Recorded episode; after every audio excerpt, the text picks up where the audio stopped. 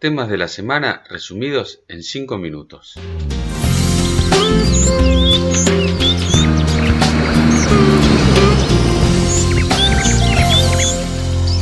Nuevamente, la agenda bioeconómica de la semana tuvo como protagonista central a los biocombustibles. Y no precisamente por lo que está ocurriendo en Argentina, o mejor dicho, no está ocurriendo, ya que aún sigue sin definirse la continuidad del marco regulatorio, poniendo en riesgos miles y miles de millones de dólares invertidos y decenas de miles de puestos de trabajo.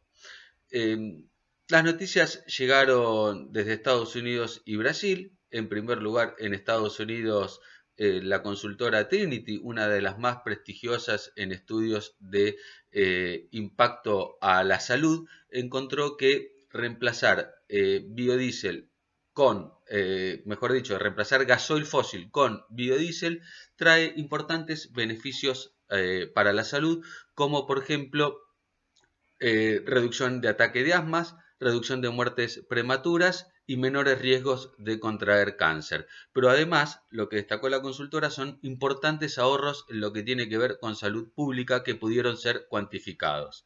El estudio se realizó en 13 localidades de Estados Unidos. Una de ellas fue en el área de Long Beach, en los alrededores de Los Ángeles, cerca del puerto, donde este, lograron cuantificar que el ahorro en salud pública fue de 1.700 millones de dólares al año. Em, esto es importante porque se habla mucho del costo fiscal de los biocombustibles, un tema que a mí eh, ya me tiene particularmente cansado y lo he tocado en varias oportunidades en el portal, em, donde siempre se le asigna una mirada miope porque tiene que ver, por ejemplo, en el uso de biodiesel en que al transformar aceite de soja en biodiesel y destinarlo al mercado interno, estamos impidiendo exportar ese aceite de soja con consiguiente ingreso de divisas. Una mirada extremadamente miope, primero porque Argentina es importador neto de gasoil y el biodiesel viene a sustituir importaciones, y en segundo lugar porque Argentina desde que se instaló la política de biocombustibles es el principal exportador mundial de aceite de soja y es responsable de más de 50%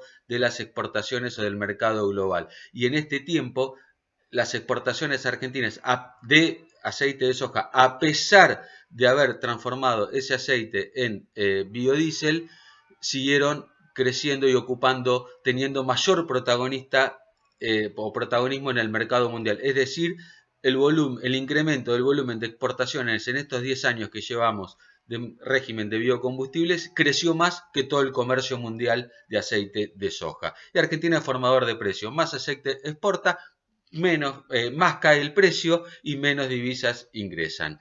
Eh, por lo cual convertir ese aceite en biodiesel es estratégico porque el otro producto que sale de la soja es la harina en 80%, el aceite se obtiene el 20% y Argentina logra exportar y ahí no tiene problemas para colocar toda la harina de soja que eh, el mundo demanda.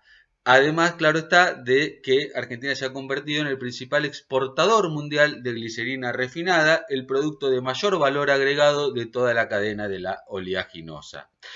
Eh, retomando los temas de salud pública, eh, la Asociación Pulmonar de Estados Unidos desde el año 2005 viene promoviendo el uso, aunque sea de mezclas de 20% de biodiesel, sobre todo en el transporte urbano, por los menores riesgos de salud que trae para los este, pulmones. Por otro lado, el Consejo Nacional de Política Energética de Brasil, un, organismo eh, que asesora al presidente en temas de energía y que está integrado por nueve ministerios, representantes de la sociedad civil, de las empresas energéticas, del mundo académico y científico, entre otros eh, interesados, eh, ha creado el programa Combustibles du Futuro que presentó el ministro de Energía, José Mauro Coelho, en el cual em, pretende establecer una agenda energética para las próximas décadas de nuestro país vecino.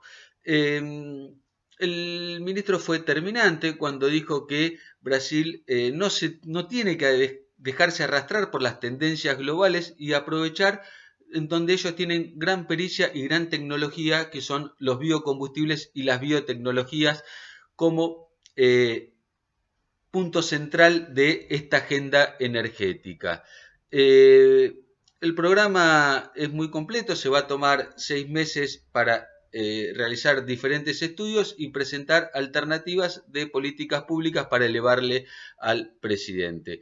Buscan enfocarse en profundizar el, funcionamiento de los motores ciclo Otto, los motores nafteros, con etanol, buscando una mayor eficiencia a través de un mayor octanaje, eh, y en esto el etanol sabemos que es por es un digamos oxigenante natural de la nafta y de hecho es el más económico prácticamente las naftas tienen etanol fundamentalmente por ser renovable, pero también por mejorar su eh, octanaje.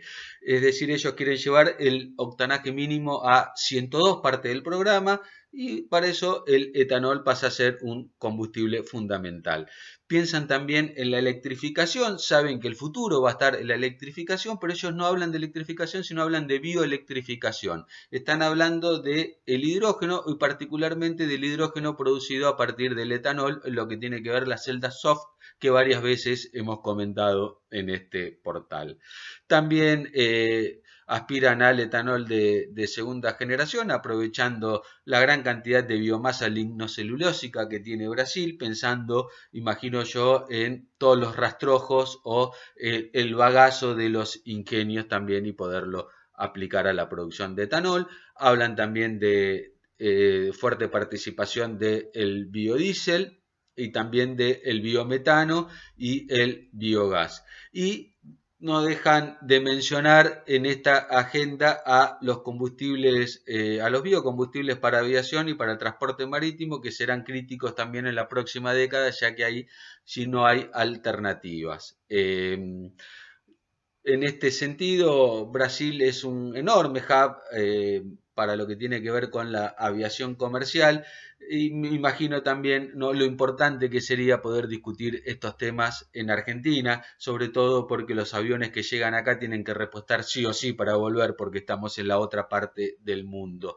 En vez de estar discutiendo estos modelos, cómo profundizar nuestra política energética limpia, sustentable, generando empleos, seguimos nadando en la incertidumbre. Muchas gracias y hasta la semana que viene. Thanks.